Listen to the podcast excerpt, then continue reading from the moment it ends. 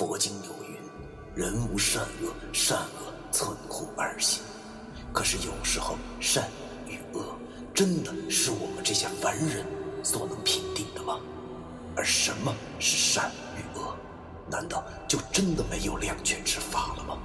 那些被现代社会定义为迷信的事物，他们很多和我们一样，同样有着感情，有家庭。难道我们真的还要为那坚强的正义而消灭他们吗？欢迎收听 FM 幺七五六八九，我当阴阳先生的大纪念。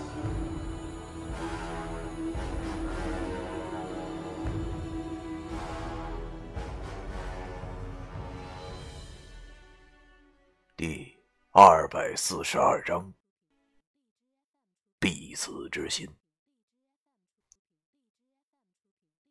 每个人都有后悔之事，但是现在想想，我这几十年来最后悔的事情，莫过于那件事了。想想我最后跟九叔联系的时候，自认为耍了个小聪明，糊弄口硬心软的九叔去帮我们查查生死簿，可是我做梦都没有想到会出这种事情啊！文叔叹了口气，对我说道。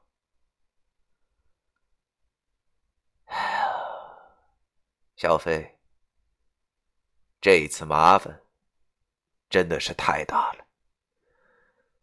要知道，生死簿乃是天道之根本，凡人命运皆出于此。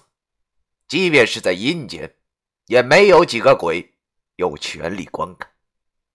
但是，咱们的师傅爱徒心切，所以便惹出了这般劫难。原来，当天我和老姨在旅馆里求九叔帮忙查下生死簿，本来就是想知道石觉明这家伙是不是底漏。可是我毕竟还是小毛孩子，狗屁不懂，以为这没啥事呢，根本就不清楚偷看生死簿是多大的罪。口硬心软的九叔为了帮我，趁着白无常和我送他那日本妞散打的时候，偷偷的潜入房间。翻开了生死簿，可是没成想，却被忽然进门的范无咎给抓了个典型都说喜怒无常，这生死簿的秘密如果泄露了出去，两个无常也没有好果子吃。于是他俩便将此事告诉了阎王。阎王大怒，将九叔压在了一个苦窖中。每天放白蛇咬他，待到人间七月十五后，便将他打下地狱，万劫不复。昨日文叔和林叔晚上井水途经，看到了正在受苦的九叔。二人得知其因缘后，便痛哭流涕。没想到自己的师傅死后还要遭这般罪恶，而自己却无能为力，一时间都没了主意。九叔知道了我们师兄弟之间相认以及袁梅的事情之后，只能听着焦悴的九叔跟他们慢慢的说道：“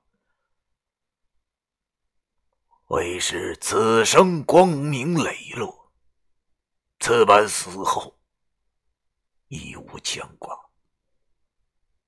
指望你们能够无愧于心，邪终不能胜正。”如今，为师自身难保，也无力帮你们，只能在此处祈求上苍能够怜悯正道苍生。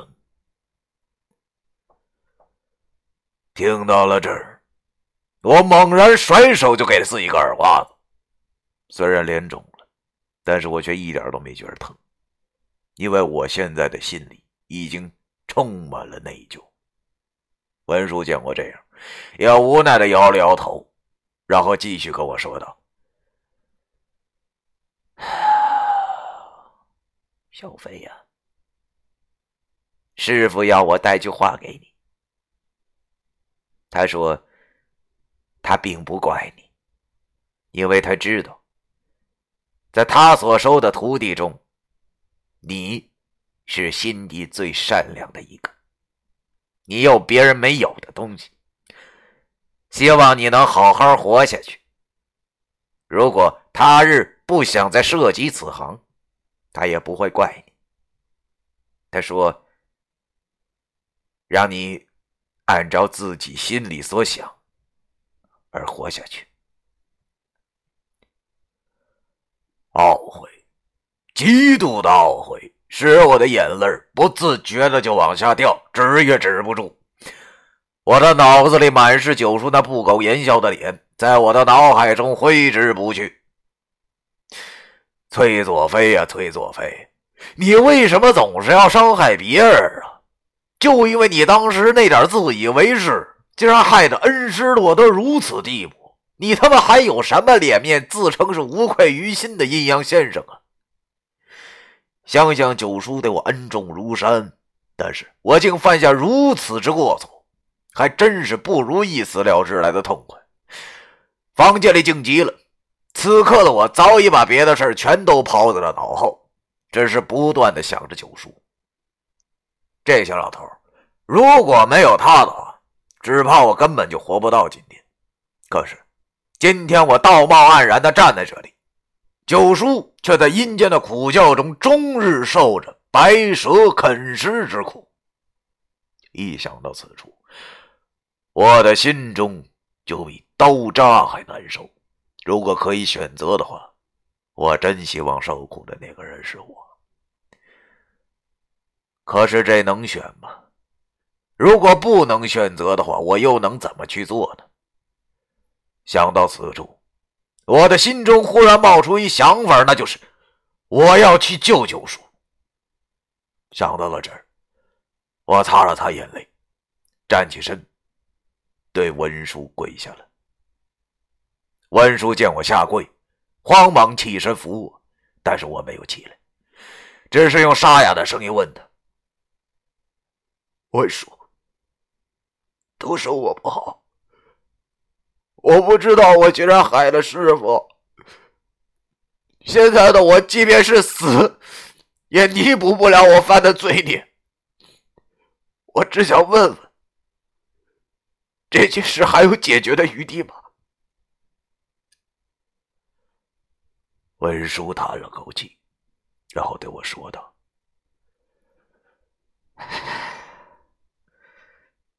来，先起来吧，孩子。”这也不能全怪你，这是行差踏错造成的。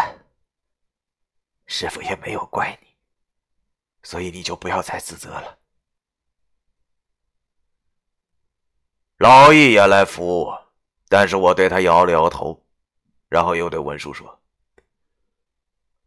文叔，你是我师兄，和师傅的感情比我深得多。”我知道你现在一定比我还痛苦，所以如果还有一线希望，你就告诉我吧，求求你了，要我干什么我都愿意。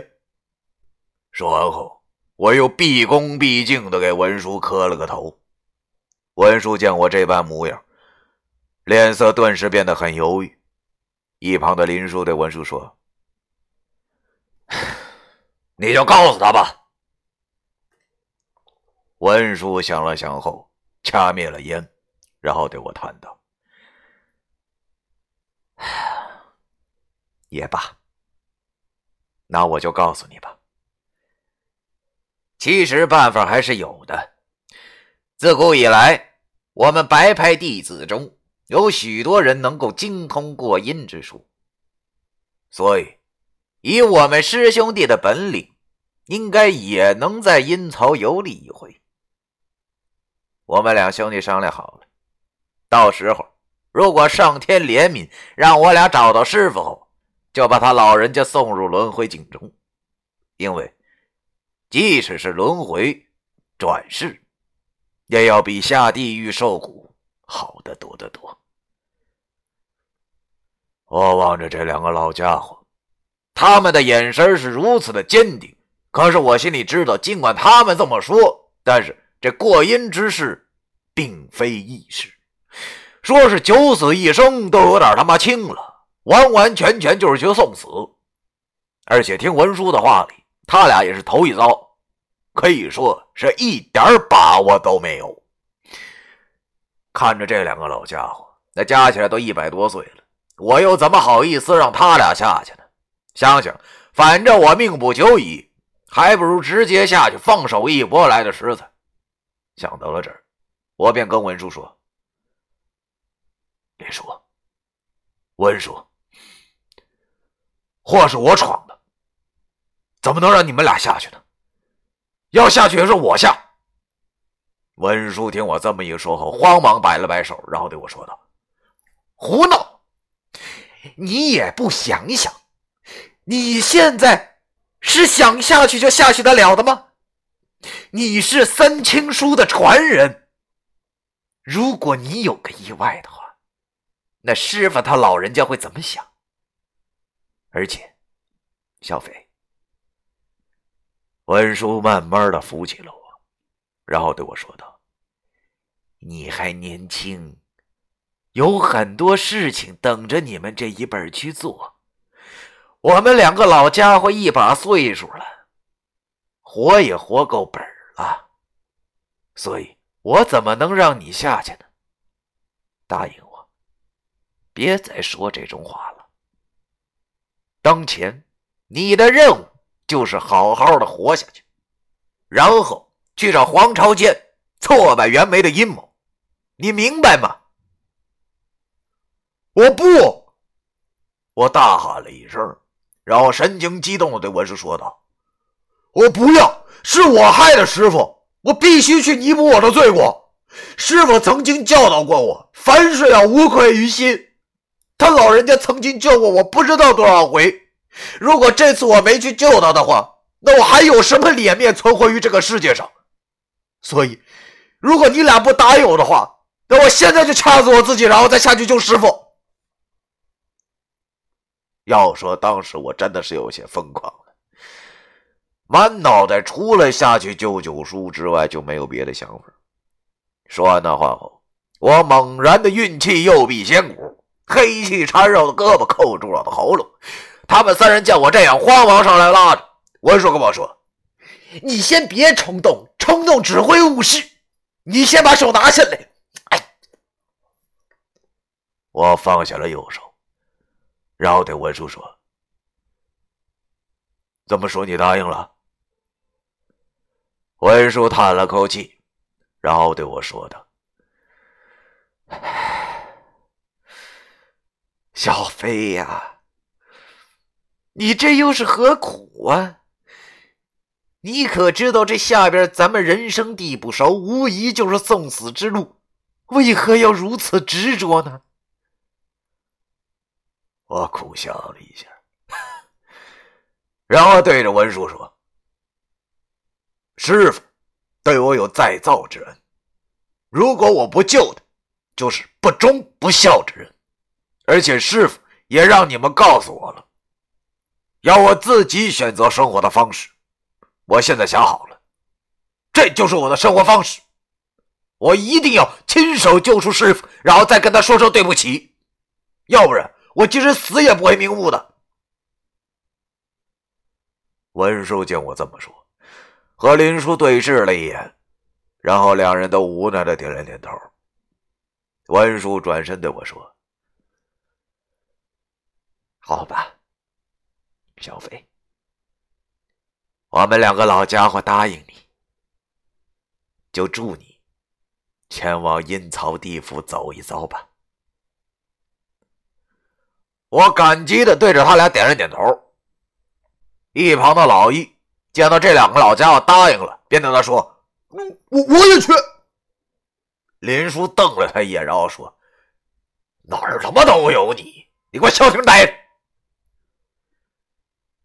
一直惧怕林叔的老易今天也不知道是怎么了，竟然大声对林叔说：“林叔，我求求你，我实在无法让我的好兄弟自己去冒险呐！”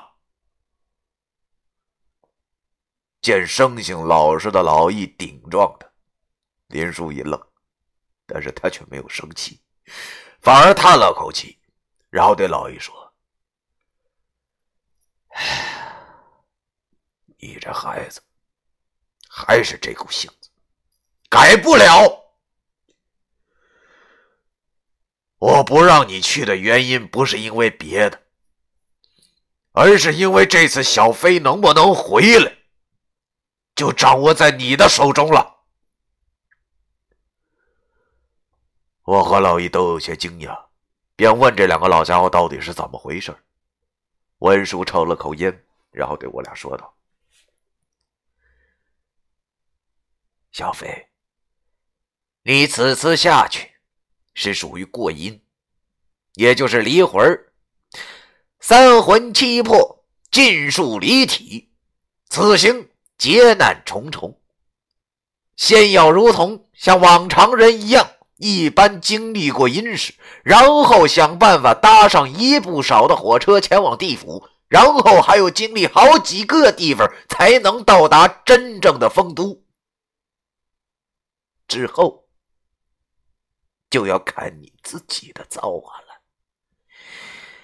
如果你顺利救出师傅以后，就要再踏上一不少的空车回到阴世，然后走回魂路。由于我怕寻常的阴魂灯不管用，所以要小易的二十四周通明灯为你引路才行。所以，这也是小易不能跟你去的原因，你明白吗？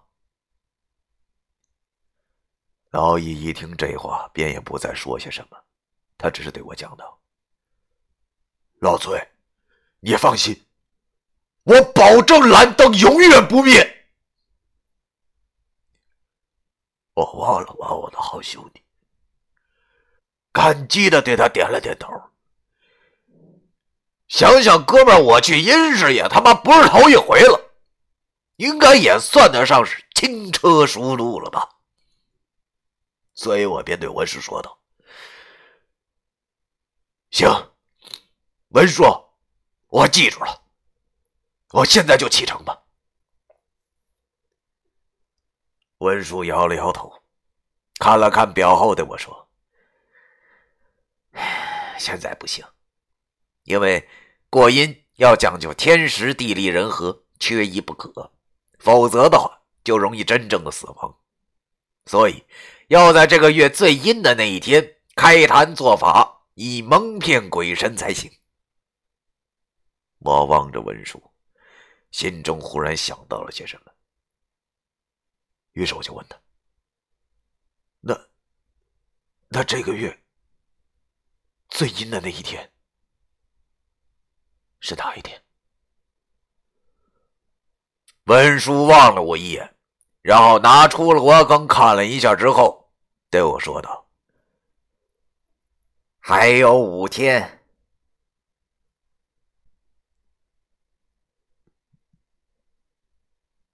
第二百四十二章完。